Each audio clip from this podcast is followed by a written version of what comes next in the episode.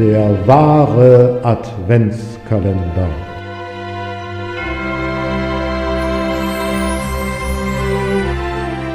Präsentiert von Peters Literaturküche. Von und mit Peter Fassbender.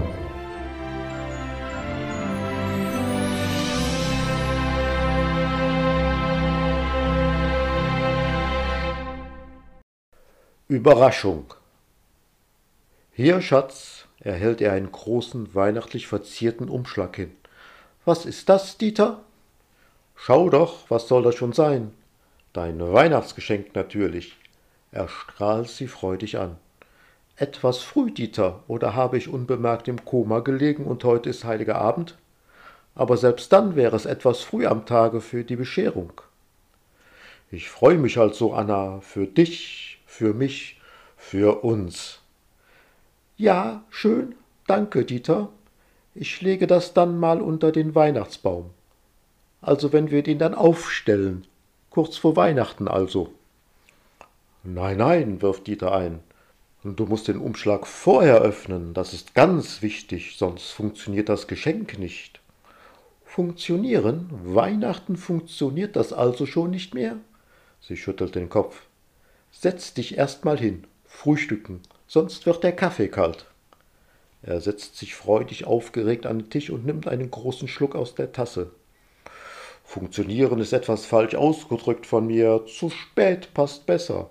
Am heiligen Abend ist es zu spät. Viel zu spät für das Geschenk. Er schiebt ihr den Umschlag hin. Ich soll das jetzt direkt aufmachen? Aber so eilig wird es doch wirklich nicht sein dass man noch nicht einmal das Frühstück in Ruhe genießen kann. Ich freue mich halt so, Anna. Das sagtest du schon. Jetzt wird erstmal gegessen und dann schauen wir mal weiter. Nachdem das Mahl geendet hat, der Tisch abgeräumt und abgewischt ist, schiebt Dieter ihr wieder den Umschlag hin. Nun, was ist das denn so Tolles? Rate, Anna. Gut, es ist etwas, was Weihnachten nicht mehr funktioniert, weil es dann zu spät ist. Nein, Dieter, das darf nicht wahr sein. Du hast uns doch den Urlaub auf den Kanaren gebucht. Besser. Auf den Malediven. Besser. Aber eine Reise ist es. Besser. Kommst du nicht drauf, Anna? Mach doch einfach auf.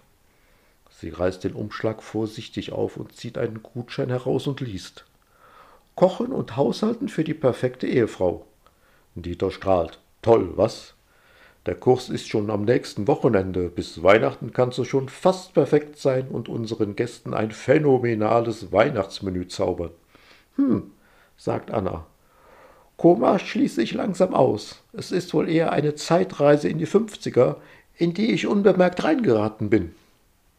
Wäre das nicht schön, wenn du besser in der Küche zurechtkämst? Anna hebt die Schulter. Selbst wenn, für wen sollte ich da was machen? Du bist ja nie zu Hause und ziehst mit deinen Saufkumpanen um die Häuser. Ja, genau, genau deswegen. Das hat schon Dr. August Oetker im 19. Jahrhundert geschrieben. Dieter zieht einen Zettel aus der Tasche.